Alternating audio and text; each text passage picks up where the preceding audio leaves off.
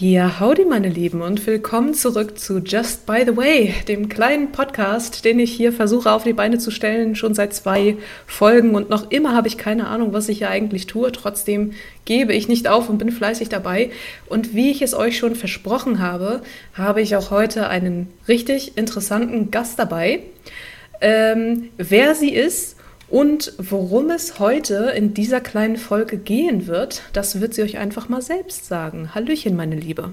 Hallo, mein Name ist Tetjana. Also ich bin in der Ukraine geboren und wohne jetzt seit fünf Jahren in Deutschland. Das mhm. heißt, das Thema heute ist die Auswanderung nach Deutschland.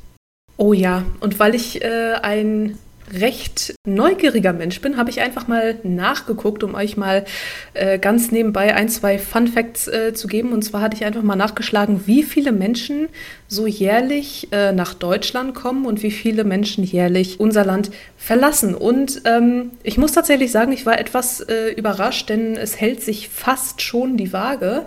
Äh, Im Jahr 2019 sind etwa 1,5 Millionen Menschen nach Deutschland zugezogen und äh, verlassen haben 1,2 Millionen Menschen das Land. Und äh, das hat mich so ein bisschen überrascht. Ich habe tatsächlich gedacht, es gäbe eine größere Kluft an der Stelle. Aber nur damit ihr wisst, was da so äh, vor sich geht. Also es sind tatsächlich viele, viele Menschen, die eine richtig schwerwiegende Entscheidung treffen, wenn ich das mal so sagen darf. Und äh, Tatjana ist eine von diesen 1,5 Millionen Menschen, die nach Deutschland gekommen sind.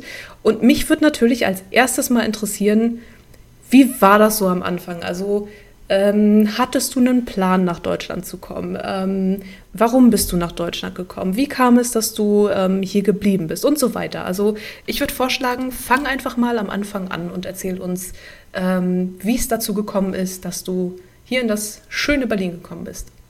Ja, also ich habe, als ich noch in der Ukraine war, äh, habe ich auch in Kiew studiert und mhm. ich habe zwar internationale Beziehungen studiert. Das heißt, dass ich schon so ein bisschen mit den Gedanken gespielt habe, dass ich äh, viel international reisen will und auch, dass ähm, ich vielleicht nach meinem Bachelor ins Ausland gehe, um da weiter zu studieren. Und meine Primärwahl war nicht unbedingt Deutschland zuerst, weil, also als ich noch ähm, eine Bachelorstudentin war, konnte ich Deutsch nicht. Das hieß dann, ich muss von Anfang an eine Sprache lernen. Das war natürlich so eine große Herausforderung, aber mhm. Deutschland war trotzdem ziemlich attraktiv und sogar so attraktiv für mich als ähm, Studentin, dass ich äh, mich entschlossen habe, Deutsch zu lernen, um da zu studieren.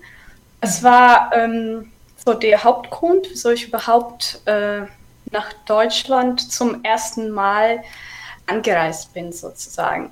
Mhm. Genau.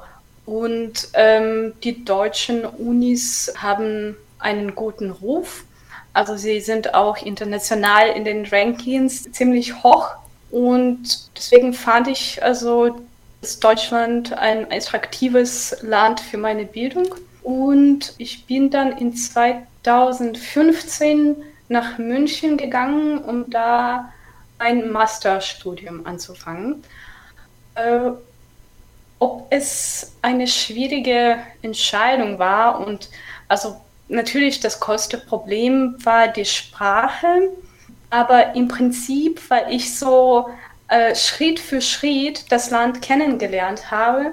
Also noch vor dem Studium habe ich Sprachkurse in Deutschland gemacht und ich war auch so kurzfristig für ein paar Tage in Deutschland. Dann, also man bekommt schon ein bisschen so einen Eindruck, wie das Ganze da funktioniert.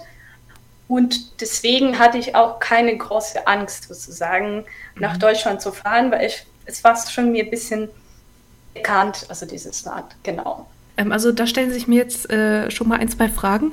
Ähm, und zwar hast du gerade gesagt, das war jetzt nicht unbedingt die erste Wahl.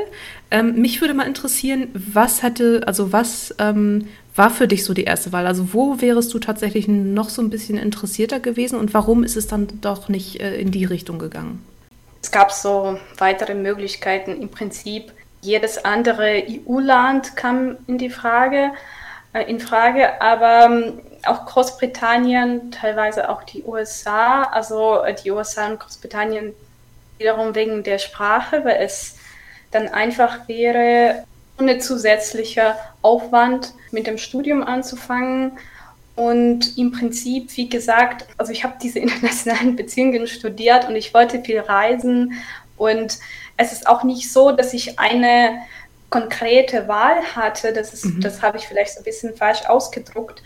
Das war nur nicht so, dass ich mich sofort für Deutschland entschieden habe und dass es irgendwie ähm, die einzige, also die, die primäre Wahl war oder weil es keine Primärwahl gab sozusagen. Ich mhm. habe mich mit ähm, verschiedenen Möglichkeiten auseinandergesetzt und es wäre für mich interessant, ähm, ins, ins jede Land äh, zu reisen und da zu studieren, aber dann, okay, also zum Beispiel mit ähm, Schweden, da würde ich äh, wahrscheinlich auch nur auf Englisch studieren. Schwedisch würde ich, ich weiß nicht, ob wirklich lernen, ob es sich gelohnt hätte, weil nicht so, also die Schweden sprechen ähm, Englisch und das habe ich auch von den Leuten gehört, die da studieren, dass also sie sehr schnell auf Englisch wechseln. Deswegen ist es auch nicht so einfach, da die Sprache zu lernen und auch, ob es sich auch lohnt, diese Sprache zu lernen, weil nicht so mhm. viele Schwedisch können und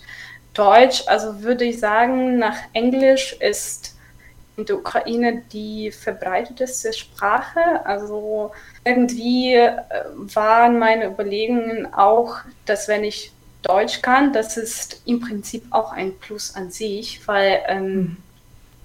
es kann dann mir irgendwann helfen, auch in meiner Arbeit. Ähm, genau, deswegen dachte ich, okay, Deutsch zu lernen kann auch gut sein.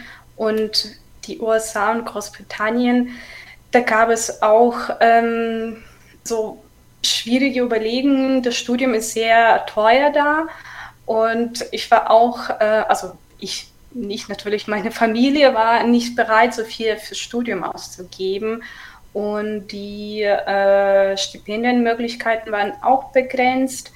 Deswegen Deutschland ähm, war dadurch noch attraktiver für mich, also auch wegen der ähm, wegen des kostenlosen Studiums, dass es auch für ähm, ausländischen Studierenden kostenlos bleibt.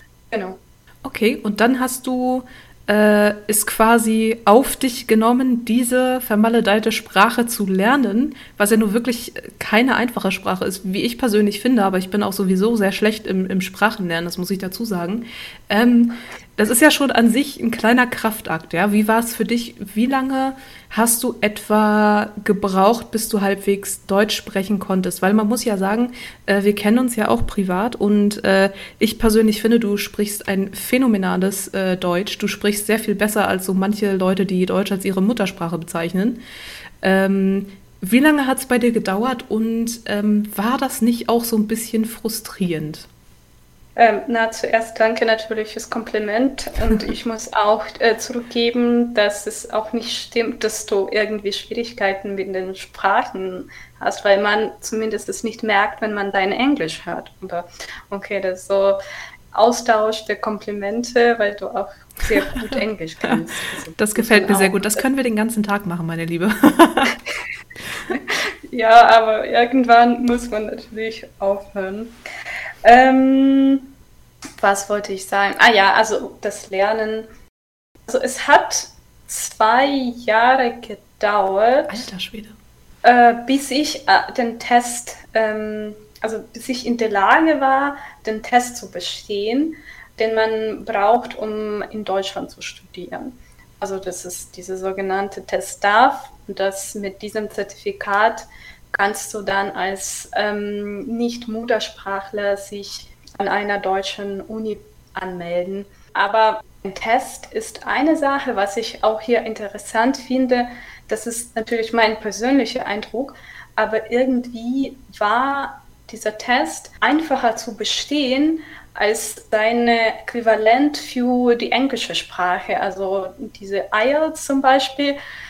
Ich finde, dass IELTS irgendwie komplizierter ist zu bestehen als der deutsche Test. Aber mhm woran es liegt, ob es irgendwie, das ist nur mein persönlicher Eindruck natürlich, Und nach diesen zwei Jahren konnte ich aber noch nicht so fließend sprechen. Das hat äh, natürlich sehr geholfen, dass ich in München danach war und dann mit den Kommilitonen auf Deutsch sprechen konnte. Ich finde, dass für jemanden, der eines, also Ukrainisch als ähm, die erste, also als Muttersprachler ähm, die Muttersprache ist, ist Deutsch vielleicht ein bisschen nicht so ähm, kompliziert. Also es bleibt trotzdem kompliziert, das bestreite ich nicht. Aber es ist irgendwie näher an Ukrainisch als Englisch. Also so ist mein mhm. Eindruck, also wie man die Sätze bildet. Das war für mich einfacher zu verstehen, das konnte ich auch schneller verstehen. Aber vielleicht ist es auch nicht die Komplexität, nicht die komplexe Sache, sondern dass man ähm, die ganzen ähm, Artikel merken muss, ja. Also man muss merken, welche äh, Form jedes Wort hat, dass, dass mhm. man viel einfach lernen muss, wo es einfach ähm, auf, auswendig lernen muss und das ist die einzige Lösung. Das ist das Schwierigkeit. Aber ja, vielleicht hat es auch geholfen, dass ich schon Englisch konnte und ich konnte auch die Grammatik gut verstehen. Das hat dann auch geholfen, Deutsch schneller zu lernen. Das sind so meine Vermutungen. Ähm, genau, weil man sagt schon häufig, dass Deutsch kompliziert ist, aber vielleicht hängt es auch davon ab, welche Sprache ist ähm, die Muttersprache für jemanden. Das ist ein guter Punkt. Das kann ich mir tatsächlich auch vorstellen, denn einige Sprachen sind ja doch recht ähnlich zueinander und, und dann gibt es halt auch wieder Sprachen, wo man dann denkt, oh Gott, das ist ja was komplett anderes. Das ist ja trotzdem äh, Respekt davor. Also ich persönlich finde, wenn ich sowas lernen müsste wie der, die das schon allein, ja, das treibt mich in den Wahnsinn, wenn ich nur darüber nachdenke, wie irre wir diese drei Artikel eigentlich benutzen. Ja, es hat nicht unbedingt so sehr viel Konzept irgendwie. Äh, ich kann mir vorstellen, da sind tatsächlich einige Sachen, wo man sagt, okay, es ist ein bisschen nervig, aber, aber du hast dich da durchgebissen und, und äh, Respekt dafür. Du hast dann also diese Sprache gelernt innerhalb von zwei Jahren und ähm, hast es dann gewagt, äh, den Schritt zu tun und dann tatsächlich die Ukraine zu verlassen und nach München zu gehen. Damals dachte ich, also ich meine, verlassen, das klingt vielleicht für mich so für immer verlassen oder für lange Zeit. Ja, aber das war noch nicht so die Gedanken, dass ich irgendwie die Ukraine so verlasse oder dass ich meine Familie verlasse, weil ich sowieso in einer anderen Stadt äh, nach der Schule gewohnt habe, also nicht mehr mit meinen Eltern irgendwie war es für mich normal, also ein bisschen weg zu sein, wenn man das so mhm. ausdrücken kann. Genau. Ich denke mal, du bist am Anfang eher davon ausgegangen, okay, ich, ich äh, studiere da. Äh, ich nehme mal an, du hattest langfristig äh, keine weiteren Pläne, also dass du tatsächlich irgendwann nach Berlin kommen würdest und arbeiten würdest. Das war sicherlich nicht geplant, oder? Nach Berlin äh, zu fahren bestimmt nicht. Also in Deutschland zu arbeiten war interessant. Auch im Prinzip war es interessant, in Europa zu arbeiten, nicht unbedingt in Deutschland, irgendwo im Ausland. Bin sehr offen und äh, reise sehr gerne. Deswegen dachte ich, okay, äh, vielleicht nach dem Studium in Deutschland gehe ich wieder irgendwo hin ins andere Land. So super einen festen Plan hatte ich nicht, obwohl ich schon sehr gerne im Ausland weiterbleiben wollte. Für den Anfang in Deutschland, weil ich schon studiert habe und irgendwie interessant wäre, dann auch zu gucken, wie ich, wie ich da weiter, ich weiter, mich weiterentwickeln kann und auch arbeiten und sehen, wie die Arbeitswelt hier aussieht. Das war schon auch interessant. Und ähm, wenn ich mich jetzt nicht komplett irre, du bist ja auch verheiratet. Du hast deinen Mann äh, während des Studiums in Bayern kennengelernt oder später? Äh, während des Studiums tatsächlich. Mhm. Ähm, wir waren nicht im selben Studiengang, aber wir hatten einen gemeinsamen Kurs. Und das war ein Kurs über Osteuropa. Und äh, er, er hat äh, Osteuropa-Studien ähm, studiert. Genau. Und halb ähm, Deutsch, ein Viertel Russe und ein Viertel Ukrainer.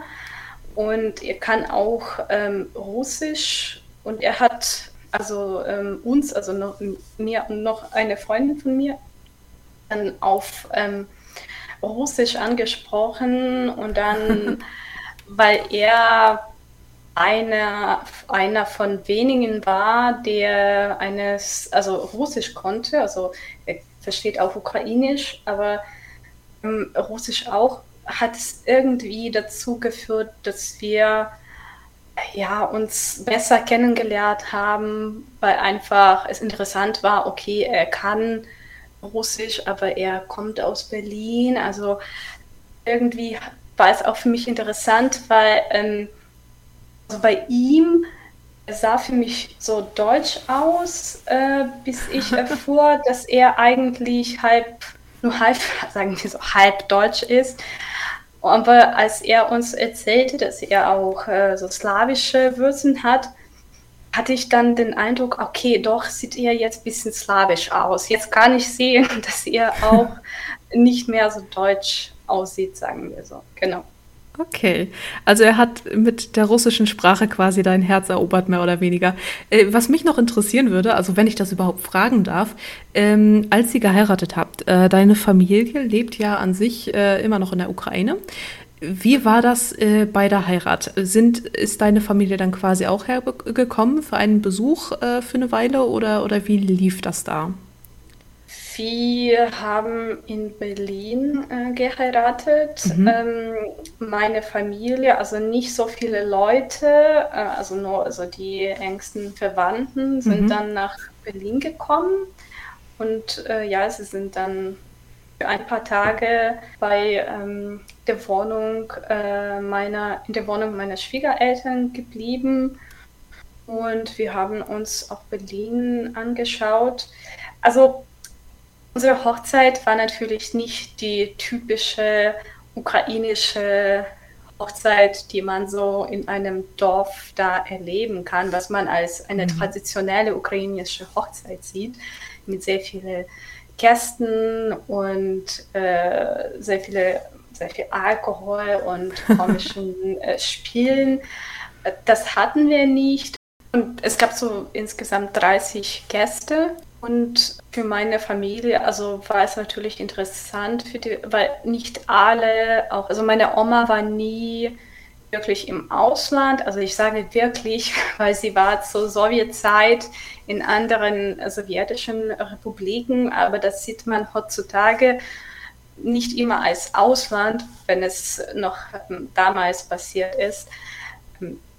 Und es war für sie schon interessant und sie hat auch ähm, ihren Reisepass zu diesem Zweck gemacht. Dann war sie sehr ähm, aufgeregt und ähm, irgendwie auch, ich, so, so, mein Gefühl war, dass es für sie so ein bisschen wie eine, ein Abenteuer war und sie äh, sich wirklich darauf gefreut hat. Ähm, nicht alle Verwandten konnten auch kommen, leider weil es auch eine lange Reise ist und zum Beispiel mhm. meine äh, Großeltern vaterlicher Seite, die sind nicht so reisefreundlich und bleiben einfach in der Ukraine in ihrem Dorf und würden nie ähm, ins Ausland gehen.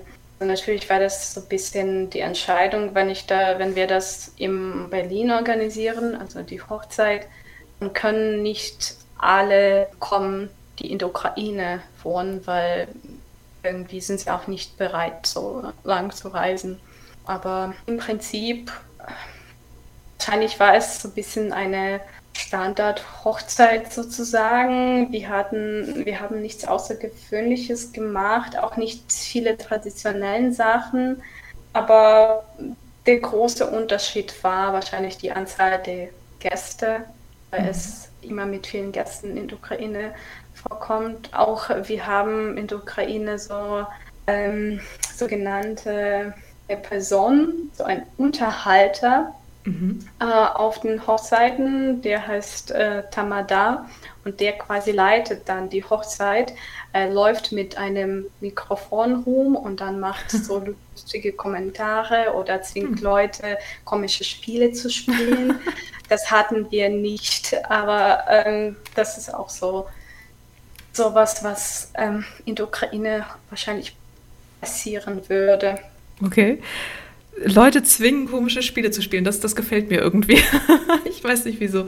Ähm, was mich mal interessieren würde, du hast gesagt, äh, deine Familie hat sich auch mal so ein bisschen umgeguckt. Das war ähm, mal was anderes für die. Generell Familie ist ein guter Stichpunkt, denn äh, mich würde mal interessieren, was hat deine Familie dazu gesagt, dass du gerne im Ausland studieren und eventuell auch bleiben möchtest? Und wie fanden Sie es, als Sie dann irgendwie mal da waren und sich das Ganze angeguckt haben? Haben Sie da die Hände überm Kopf zusammengeschlagen und gesagt, Kind, wo lebst du nur? Oder, oder ähm, waren Sie äh, gefasst, vorbereitet und, und äh, vielleicht sogar glücklich? Wie hat deine Familie darauf reagiert?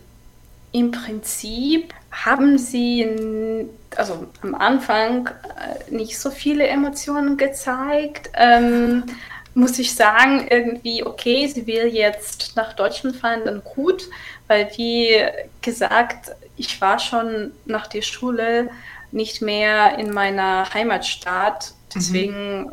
waren sie äh, mehr oder weniger einverstanden und auch das, das war nichts Neues, dass ich plötzlich weg bin. Mhm. Ähm, also ich war dann natürlich äh, seltener zu Hause, aber die Ukraine ist auch nicht so weit weg dass ich äh, für mehrere Jahre ähm, in die Ukraine nicht zurückgekommen bin. Das, das war ähm, auch nicht der Fall.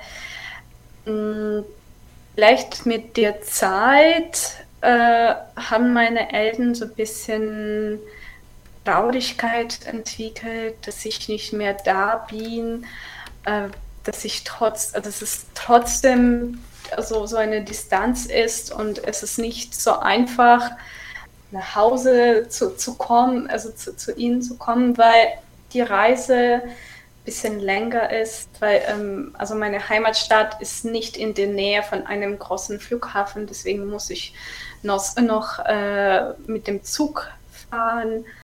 Also ganz viele Ukrainer leben und arbeiten im Ausland. Es ist irgendwie so gewöhnlich und als so normal angesehen wird, dass sie ja traurig bin, dass ich, dass ich weg bin äh, und nicht in der Nähe wohne, aber ähm, dass ich im Ausland arbeite, ist für die Ukrainer, glaube ich, was ganz Normales. Im Prinzip auch eher als was Positives, ja. Also sie hat es geschafft, äh, ins Ausland zu gehen. Das ist auch nicht so einfach. Also da das muss stimmt. man, das, das wird im Prinzip in der Ukraine eher als so ein kleiner Erfolg gesehen, ja, dass man mhm. eine, einen Job im Ausland gefunden hat. Und du hast es gerade schon gesagt, das ist auch nicht so einfach. Äh, sehe ich persönlich auch so. Ich, ich kann mir vorstellen, dass es äh, erstmal, dass viele Vorkehrungen getroffen werden müssen, um überhaupt erstmal auswandern zu können, zu dürfen und dann auch eine, eine Weile zu bleiben. Also du hast ja erzählt, äh, Deutsch lernen war zum Beispiel eine Sache für dich. Ja, zwei Jahre hast du damit verbracht. Wie ist es generell so? Also wenn du jetzt sagst, okay, ich möchte woanders äh, studieren und auch leben, was muss da alles gemacht werden? Also was, äh, was musstest du da alles äh, so grob beschrieben für Schritte unternehmen, damit du das wirklich tun konntest? Also das, das Erste ist ein klares Ziel zu haben. Ich würde sagen, man muss sich ab einem bestimmten Zeitpunkt für ein ähm, bestimmtes Land oder eine bestimmte Uni ähm, entscheiden. Das hilft dann, deine, deine Ressourcen, deine Zeit in eine Richtung zu richten. Und was auch wichtig ist, dass man immer, also das, das betrifft zumindest die Ukraine, dass man immer die Anforderungen liest, die auf der offiziellen Seite einer Uni aufgelistet sind, mhm. weil es häufig der Fall ist, dass ähm, gibt solche wie Zwischenhändler, also die Firmen, die versuchen dann für ähm, junge Leute das Studium, also das ganze Verfahren zu organisieren. Aber also meiner, nach meiner Erfahrung sind sie nicht immer gut und können dich auch zwingen, unnötige Sachen zu machen, die du eigentlich nicht brauchst. Und das hilft auch, besser zu verstehen, äh, was man machen muss und äh, was, was wichtig ist. Äh, zum, also im Fall vom Studium ist es zum Beispiel wichtig zu sehen, was der, die Unterschiede zwischen ähm, dem Studienplan in deiner Uni ist und dem Studienplan in Deutschland oder in einem anderen Land. So siehst du auch, was man vielleicht, was du nicht gelernt hast oder was, was man wissen muss, um dann ähm, als Masterstudent zu studieren und dann bessere Noten zu bekommen und überhaupt eingeschrieben zu werden. Was das ganze Verfahren mit dem Visumantrag angeht, was da kompliziert ist, ist, dass man zum Beispiel ein deutsches Konto, ein Konto in einer deutschen Bank eröffnen muss. Und äh, wenn man in der Ukraine ist, ist es nicht so einfach zu machen, weil es auch ein spezielles Bankkonto sein muss. Und äh, das heißt Sperrkonto. Du kannst nicht äh, das ganze Geld auf diesem Konto zugreifen. Nur so äh, Monat für Monat wird dir das Geld gegeben. Und das war ein bisschen problematisch, weil es nur eine Option gibt. Also das war jetzt die Deutsche Bank. Also ich konnte dieses Konto nur bei der Deutschen Bank aus der Ukraine eröffnen. Mhm. Und man musste auch äh, Geld überweisen. Das ist, um zu zeigen dann, dass für das, für ein, für das erste Jahr deines Studiums dein Lebensunterhalt ähm, gesichert ist. Mhm. Das ist auch irgendetwas, womit man sich Gedanken machen muss, also wie man seinen Unterhalt ähm, sichern kann.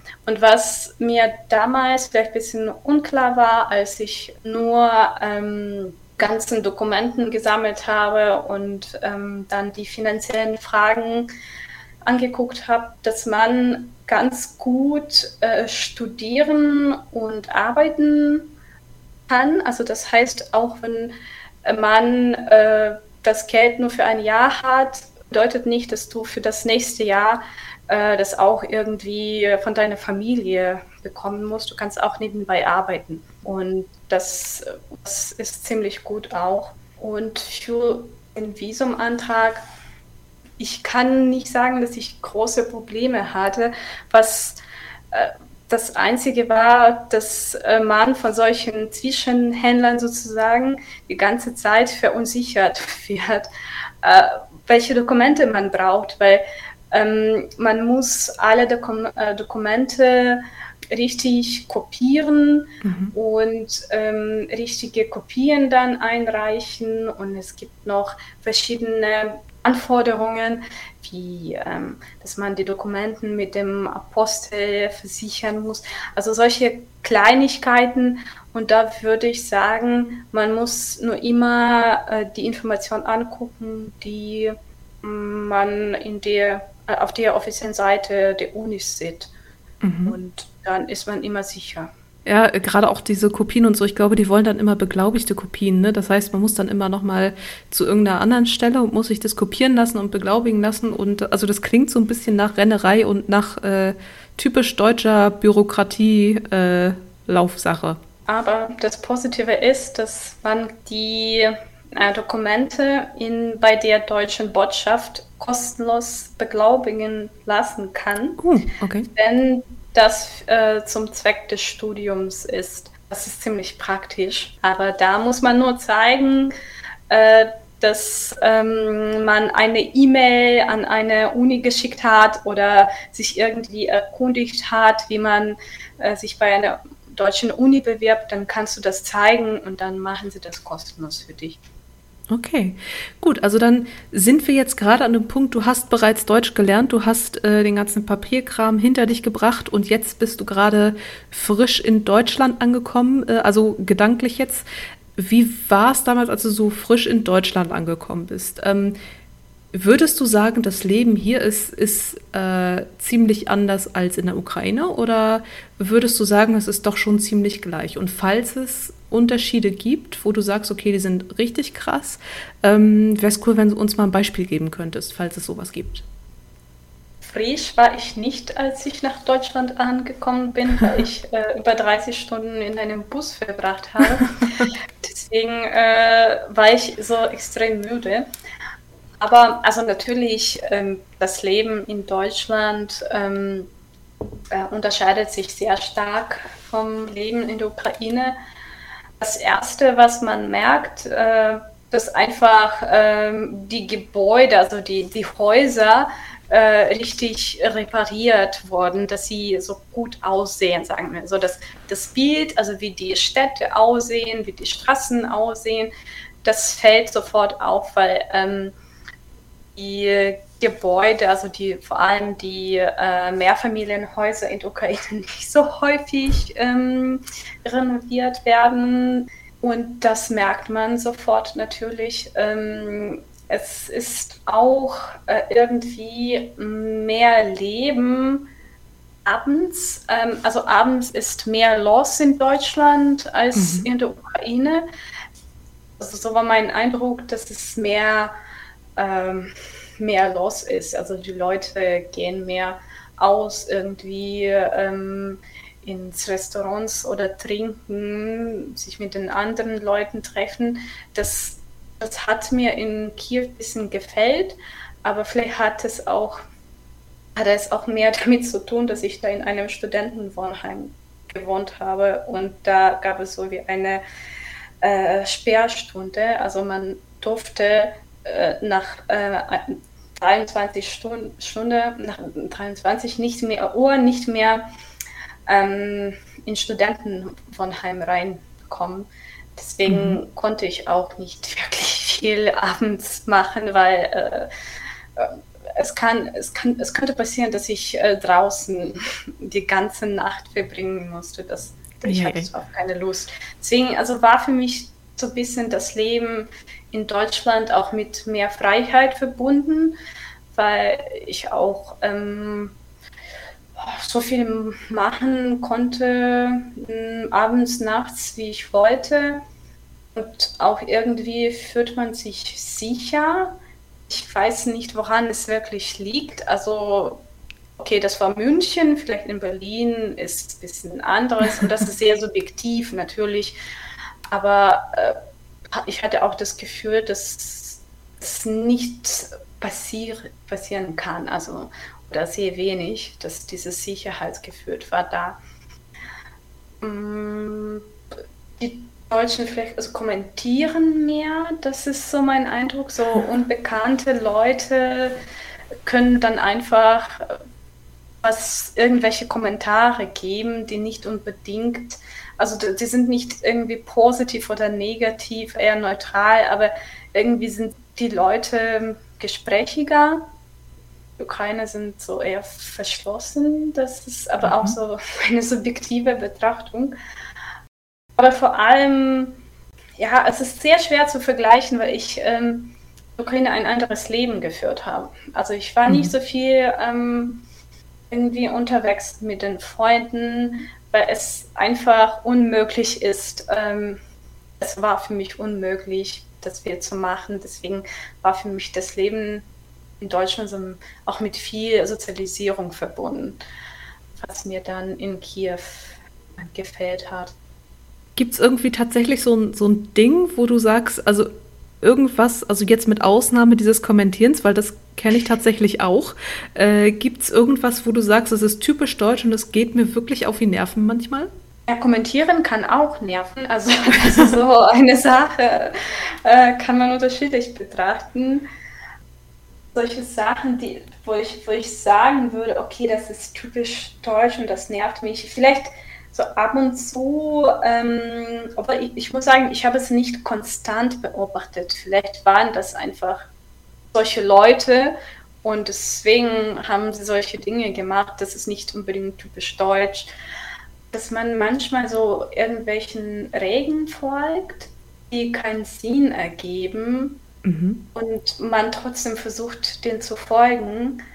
Und äh, das hat mich schon auch ein paar Mal irritiert, obwohl es auch sein kann, das ist so auch so ein ähm, Stereotyp also ist, dass die Deutschen immer den Regeln folgen, egal ob sie sinnvoll sind oder nicht, weil ähm, Ordnung muss sein, das ist so, so, das Bild, das man in Deutschland hat. Aber irgendwie, das ist wahrscheinlich so eine Sache, wo es mehr Vorteile vielleicht im Endeffekt bringt als Nachteile. Das haben wir auch schon besprochen, aber das, dieses Thema hat mich so damals aufgeregt, dass ich das ganz häufig erzähle, als ich äh, irgendwie ein Paket nicht abholen konnte, weil es dieses Verfahren gibt, dass man die Anschrift in Personalausweis mit der Adresse auf einem Paket vergleicht. Und das Problem war, dass im Reisepass steht, also gibt es keine Anschrift. Und also mein Reisepass ist mein Ausweis hier. Mhm. Das führt ganz häufig zu verschiedenen Problemen. Aber wieso ich finde, dass dieser Vergleich also keinen Sinn ergab, weil ich das Paket direkt in den Paketshop bestellt habe und es gab nichts zu vergleichen. Also die Informationen über meine Anschrift war einfach ähm, zwecklos. Also was, was wollte man vergleichen? Also und natürlich auch mein Reisepass war im Prinzip ein ähm, gültiger Ausweis, ein gültiges Ausweisdokument. Also ich konnte theoretisch damit auch Dokumente, nicht theoretisch, ich durfte mit meinem Reisepass dieses Paket abholen, aber es gab, es gibt dieses Verfahren und man wollte es un dem unbedingt folgen, mhm. obwohl ich also mehrmals erzählte, dass also diese Anschrift hilft nicht, weil es steht nirgendwo auf dem Paket meine Anschrift, da steht die Adresse eures äh, Paketshops, aber man wollte das trotzdem vergleichen, weil es immer so gemacht wurde und man will das nicht hinterfragen oder ich weiß mhm. nicht. Das stimmt, da muss ich tatsächlich auch sagen, ich bin manchmal auch so ein kleiner äh, Regelfolger. Ja, wenn, wenn hier irgendwie, das ist hier ist jetzt nur ein doofes Beispiel, aber hier in der Nähe gibt's halt einen, einen Übergang, äh, da fährt halt die Tram lang und äh, da gibt's ein paar Ampeln. Und selbst wenn da äh, alles steht, ja, also selbst wenn da äh, Autos stehen bleiben und so weiter, ich, äh, wenn rot ist, gehe ich halt auch nicht rüber. Es gibt dann einige Leute, die sind tatsächlich effizient und die wissen dann auch, okay, da fährt die dämliche Tram und deshalb ist da alles äh, verkorkst, was die Schaltung angeht. Ähm, ich bin da aber so eine, auch wenn es keinen Sinn hat, ich stehe dann genauso da wie die Autos auf der Straße. Äh, also das kann ich gut nachvollziehen, diese, diese äh, es gibt Regeln, daran müssen wir uns halten. Und gerade in deinem Beispiel ist es ja tatsächlich auch einfach nur noch so ein bisschen sinnlos, wenn es nicht mal eine Anschrift gibt, die man irgendwie abgleichen könnte. Das ist dann so ein. Genau. Gibt es im Umkehrschluss eigentlich auch eine Sache, wo du sagst, okay, also das finde ich ziemlich cool hier in Deutschland? Also dein Beispiel mit dem Ampel. Also ich bin auch so eine Person. Ich war immer so eine, auch in der Ukraine, die ja, also ich würde eher abwarten, bis die Ampel wieder grün ist, auch wenn es keine Autos gibt. Oh ja. Weil irgendwie, ich weiß es nicht, also so fühlt man sich sicher und ich will diese Entscheidung nicht treffen, soll ich jetzt rübergehen oder nicht. Also, aber ich wurde ähm, dafür so ein bisschen ausgelacht. Also es ist irgendwie nicht normal in der Ukraine abzuwarten. Ja, also die Leute gehen rüber und das hat mein Leben irgendwie sogar so ein bisschen schwierig gemacht, weil ich kann mich daran erinnern, also ich da am Ampel stehe und ich weiß nicht, soll ich jetzt rübergehen oder nicht, weil es gibt so diese zwei Seiten. Eine sagt, ja, geh rüber, es gibt keine Autos. Und die andere sagt, äh, nee, also ich muss, ich will das nicht, also wer weiß, mhm. was passiert, aber ich sehe, wie die anderen Leute rübergehen mhm. und man fühlt sich einfach dumm, ja, und du stehst da wie ein Idiot, es gibt keine Autos, die anderen Leute gehen ähm, auf die andere Seite und es passiert nichts und hier gibt es sowas nicht. Und deswegen habe ich nie dieses Gefühl, dass ich dumm am Ampel stehe und beobachte, wie die anderen Leute rübergehen, obwohl die Ampel rot ist. Das finde ich deswegen richtig gut. Das hat mein Leben so äh, leichter gemacht. Was ich auch gut finde, ist, dass die Leute ähm, richtig in den Schlangen stehen dass niemand versucht, ähm, nach, ähm, nach vorne zu gehen, weil es, also wenn die Leute das machen, dann das irritiert unglaublich. Und es ist schon verbreiteter in der Ukraine, das zu machen. Es gibt so viele, die dann versuchen, oi, oi, oi, also ich muss hier nach vorne gehen. Und dann, also kriegt man dadurch so negative Emotionen, weil du, du willst jetzt nicht einen großen Streit draus machen, ja. Mhm. Und man ist einfach frech, geht nach oben und also dieses Gefühl, diese Frustration, dass die Leute irgendwie versuchen, in eine Schlange nach vorne zu gehen, das, äh, das ist, was passiert irgendwie hier nicht so oft. Und das finde ich mhm. auch, also zumindest oder überhaupt nicht, das finde ich auch gut. Und das erleichtert schon das Leben, ja, weil wenn alle Regeln folgen, dann fühlt man sich nicht irgendwie dumm oder schlecht, ja, dass, dass du den Regeln folgst, aber die anderen nicht und du bist der Dumme am Ende. Das, ist, das kann schon gut sein. Also es ist quasi so ein sehr zweischneidiges Schwert, wie du quasi sagst. Also einerseits ist es natürlich äh, eine gute Sache, wie gesagt, man, man hat eine gewisse Sicherheit, ja. Andererseits äh, führt es dann auch so zu, zu wirklich absurden Situationen. Ähm, und genau das gleiche auch mit dem Anstellen in der Schlange. Es gibt ja immer diese Leute, und ich gehöre leider dazu, die innerlich so ein bisschen auf die Uhr gucken, wenn da jemand vor, vor mir an der Kasse ist, ja, und die haben ihr Geld noch nicht rausgeholt, ja. Ich bin ungeduldig, ich bin furchtbar ungeduldig. Das bringt das Schlechteste in Menschen heraus, diese Schlange stehen. Also auch da haben wir wieder so ein, so ein zweischneidiges Schwert. Obwohl, also im Vergleich zu, zu den Schlangen in der Ukraine in den Supermärkten ist es hier total relaxed. Also es ist so häufig der Fall, dass das ist irgendwie, das sind diese ähm, Erlebnisse, die man täglich, so die täglichen Erlebnisse, ja, die dann deine Laune sehr stark beeinflussen können. Und ich finde, dass es ist schon so, dass in Deutschland man eher positive oder neutrale Erlebnisse täglich sammelt. Also es kommt natürlich ab und zu zu sowas wie, man kann kein Paket abholen, weil bla, irgendwie, man will ausgedachte Ansprüche vergleichen, das stimmt. Aber im Großen und Ganzen ist, sind diese Erlebnisse neutral, weil zum Beispiel was so typisch irritierend ist in der Ukraine, dass man nie Wechselgeld hat.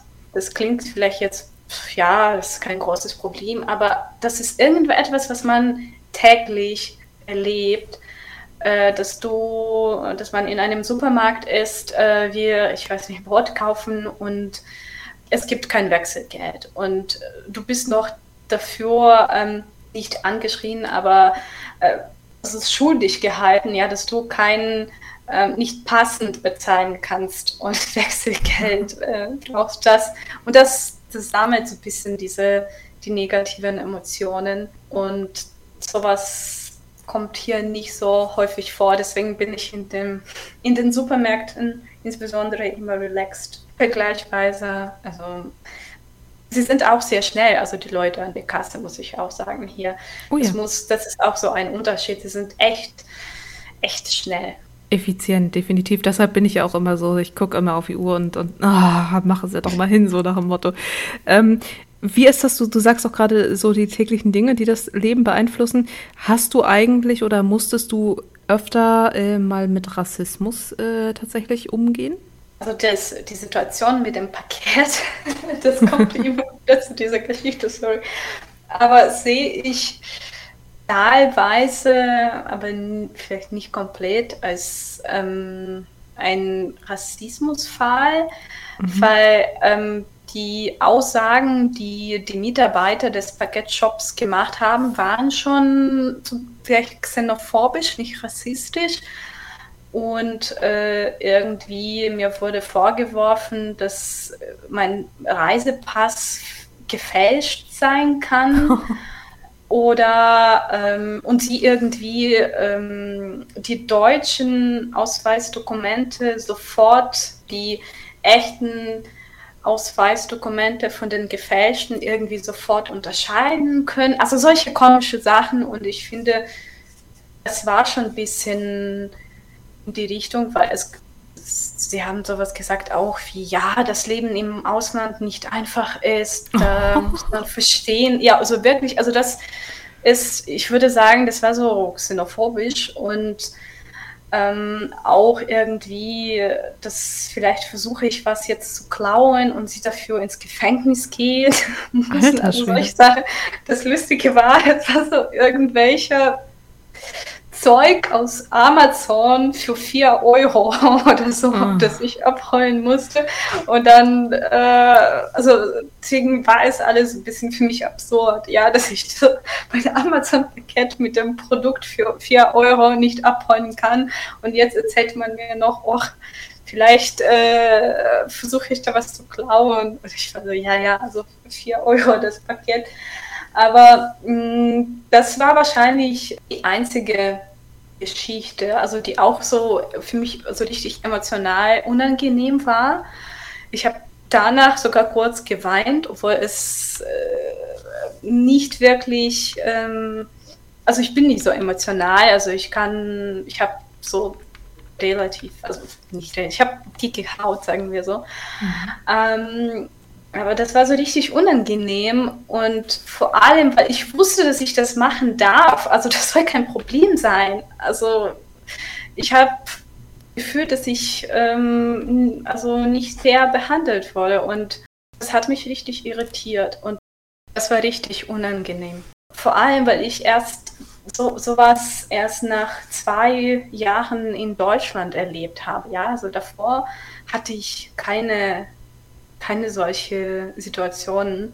Das war wahrscheinlich das Einzige. Aber ich bin wahrscheinlich hier auch nicht die, die beste Ansprechpartner, der beste Ansprechpartner, weil ähm, ich habe gemerkt, also schon gesehen, zum Beispiel, wie die ähm, schwarzen Frauen von äh, Leuten beleidigt wurden. Also ich habe gehört, wie in der U-Bahn ähm, die Leute was so Unangenehmes äh, den Frauen, den schwarzen Frauen ähm, gesagt haben oder geschrien. Also deswegen vermute ich, ähm, ich erlebe das nicht, weil man nicht sofort merkt, sozusagen, dass ich aus dem Ausland komme.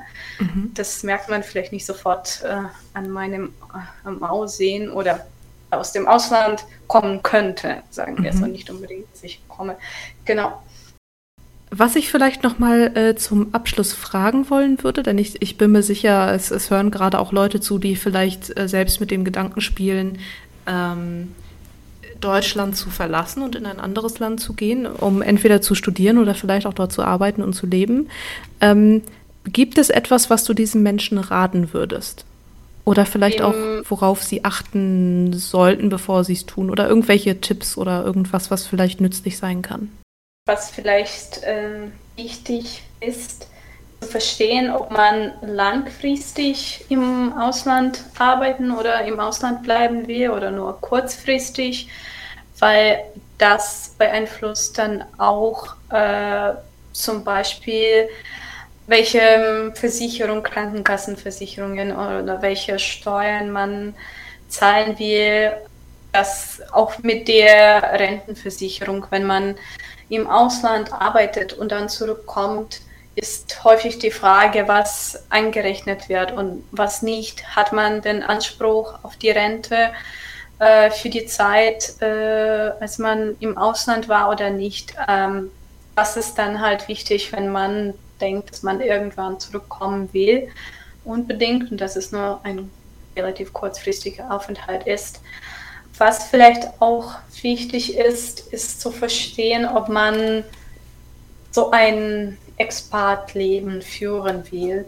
Was ich damit meine, äh, wenn jemand ins Land ausreisen will, ähm, dessen Sprache äh, man nicht versteht oder überhaupt nicht kann, dann ist es schon so, dass man ein bisschen in einer anderen Welt existiert. Also man ähm, wird wahrscheinlich nicht so viele Freunde unter den Einheimischen finden und man wird auch die Schwierigkeiten haben im Alltagsleben ab und zu. Also das kann man alles überwinden. Das ist kein super riesiges Problem, aber das muss auch klar sein, wenn ich jetzt zum Beispiel nach Japan ausreise, dann werde ich ein bisschen so in einer Bubble existieren, ähm, das aus den anderen Ausländern äh, besteht. Und hier zum Beispiel bin ich nicht so wirklich in so ein bisschen, aber nicht so wirklich in so einem Bubble. Also ich fühle mich nicht äh, so ausgegrenzt aus der Gesellschaft, weil ich die Zeitungen lesen kann, ich kann in die Behörden gehen, das, das machen, was, was ich brauche. Das sind solche Fragen, die man sich vielleicht stellen sollte.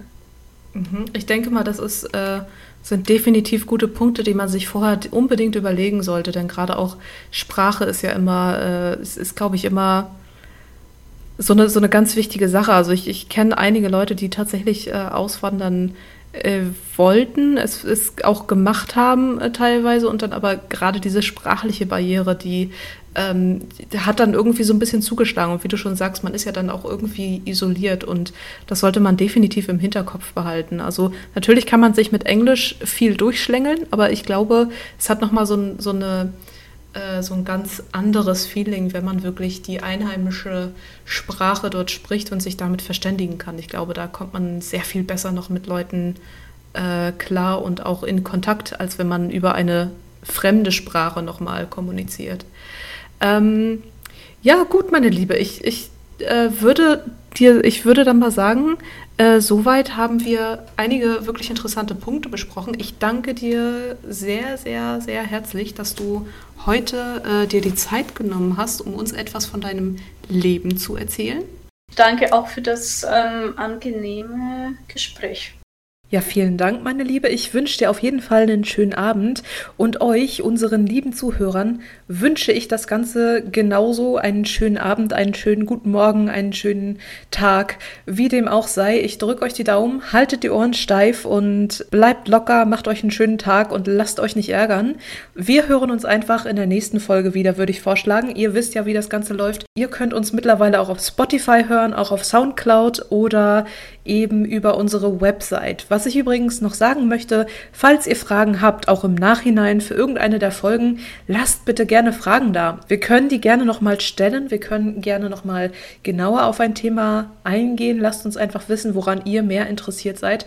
Und wenn auch ihr irgendwas zu sagen habt, ja, irgendein Thema habt, über das ihr gerne sprechen möchtet, lasst es mich wissen. Schreibt mir eine Mail, äh, schickt mir eine Brieftaube, ruft mich an, stalkt mich, was auch immer, tut irgendwas äh, und sagt mir einfach Bescheid und dann können wir vielleicht auch zusammen eine kleine Folge von Just by the Way, dem Podcast drehen. Also, meine Lieben, ich würde sagen, wir sehen uns später.